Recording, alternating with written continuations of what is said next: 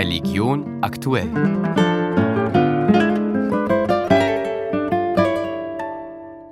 Der Zentralrat der Juden in Deutschland fordert härtere Maßnahmen gegen antisemitische Ausschreitungen an Universitäten.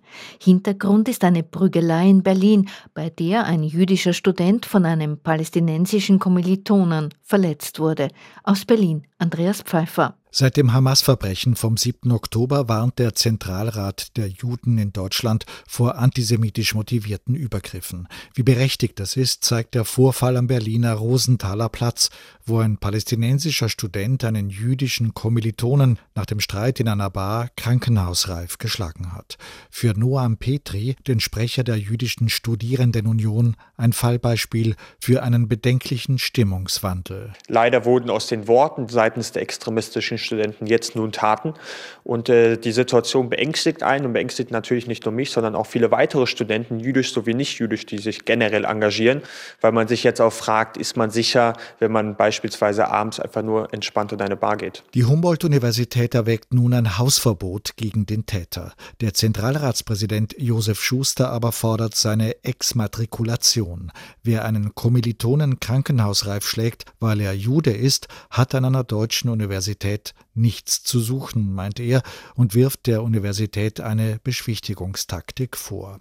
Der Antisemitismusbeauftragte der jüdischen Gemeinde Berlins, Simaunt Königsberg, sieht auch die Zivilgesellschaft gefordert. Nötig ist starker Rückhalt der Zivilgesellschaft. Das ist nicht nur einmalig, das, das, ist eigentlich tagtäglich. Das ist kein Wegschauen, sondern ein Intervenieren, ein Eingreifen, das notwendig ist. Die Berliner Staatsanwaltschaft ist mittlerweile mit der juristischen Klärung des Falls befasst. Papst Franziskus hat die umstrittene kirchliche Segnung von Menschen in gleichgeschlechtlichen Beziehungen verteidigt. In einem Interview mit einer italienischen Zeitschrift sagte er, niemand rege sich auf, wenn er einen Unternehmer segnet, der vielleicht Menschen ausbeutet, und letzteres sei eine sehr schwere Sünde. Gleichzeitig ereifere man sich, wenn er einen Homosexuellen segne. Das sei Heuchelei. Alle Priester der russisch-orthodoxen Kirche müssen laut Anordnung des Moskauer Patriarchats seit September 2022 in allen Gottesdiensten für den Sieg Russlands im Krieg in der Ukraine beten. Wer das nicht tut, dem drohen Suspendierung und Entlassung. Bis jetzt sind rund 20 Fälle bekannt. Martin Groß und Martin Motilewitz. Der jüngste Fall betrifft den prominenten Moskauer Priester Alexei Uminski. Er zählt zu den Unterzeichnern einer Protestpetition, die sich gegen die Gebetsvorschrift des Patriarchats wendet. Unbekannte Priester werden ohne großes Aufsehen sanktioniert, wie dieser, der anonym bleiben möchte. Ich habe das Siegesgebet selbstverständlich nicht gelesen. Das wäre gegen mein Gewissen.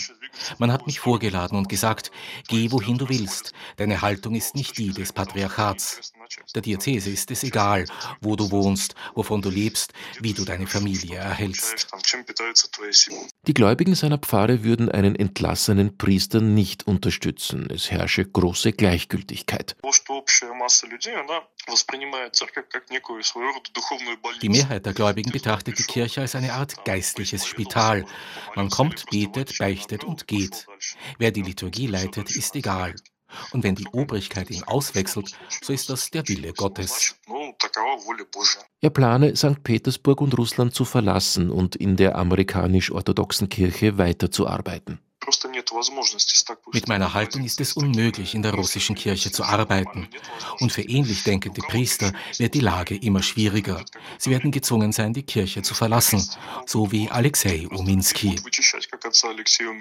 Die wenigen Dissidenten bekommen also Probleme. Die anderen beten für den Sieg und unterstützen den Paarlauf von Staat und Kirche.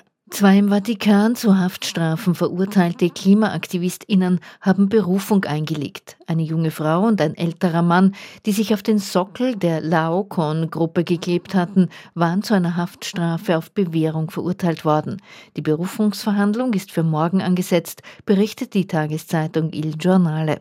Das war Religion aktuell, Ausgabe Mittwoch, 7. Februar, Redaktion Susanne Krischke.